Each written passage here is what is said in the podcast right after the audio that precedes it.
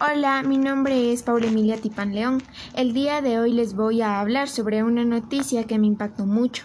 Esta se titula ¿Qué significa una segunda ola de coronavirus? Bueno, la noticia trata de expertos que advierten que el coronavirus volverá con más fuerza en una segunda y hasta tercera oleada de contagios.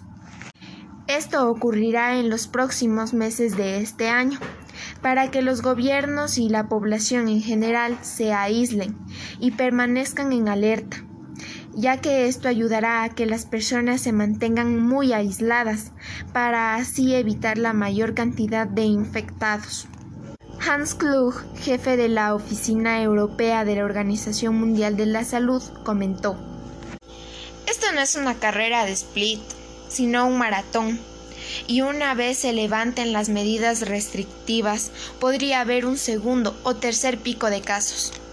Mientras tanto, en Italia se reanudan misas y el Vaticano reabre la Basílica de San Pedro, debido a que están entrando a una nueva fase de su crisis.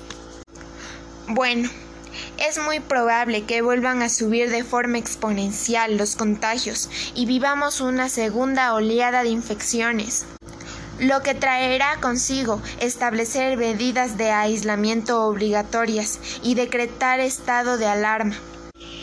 En sí, cuando volvamos en nuestra vida cotidiana, viviremos aún más expuestos al virus debido a que es muy potente. Esto fue lo que apuntó la Universidad Politécnica de Valencia, quien a la vez nos recomienda un regreso escalonado a la rutina. Mientras tanto, los científicos del Imperial College de Londres suponen que la nueva oleada se podría dar en épocas de temperaturas bajas, ya que es en estas épocas cuando el virus toma más fuerza. Estudios realizados indican que el coronavirus sobrevive más tiempo en temperaturas bajas. A más de 35 grados, la concentración del virus se vuelve 10 veces menor a que una temperatura media de 20 grados, que es cuando puede durar hasta 3 días en ciertas superficies. Desde mi punto de vista, me parece una información muy verídica desde el hecho que al levantar las medidas restrictivas podría haber un segundo o tercer pico de casos, hasta dicha recomendación de la Universidad Politécnica de Valencia, que es tomar un regreso escalonado a nuestra rutina.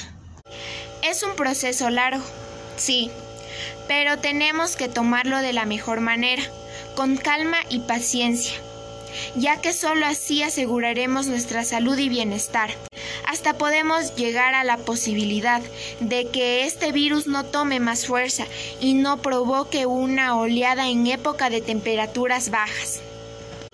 En fin, esto ha sido todo por hoy. Por favor, no salgan de casa y les mando un fuerte abrazo. Hasta la próxima.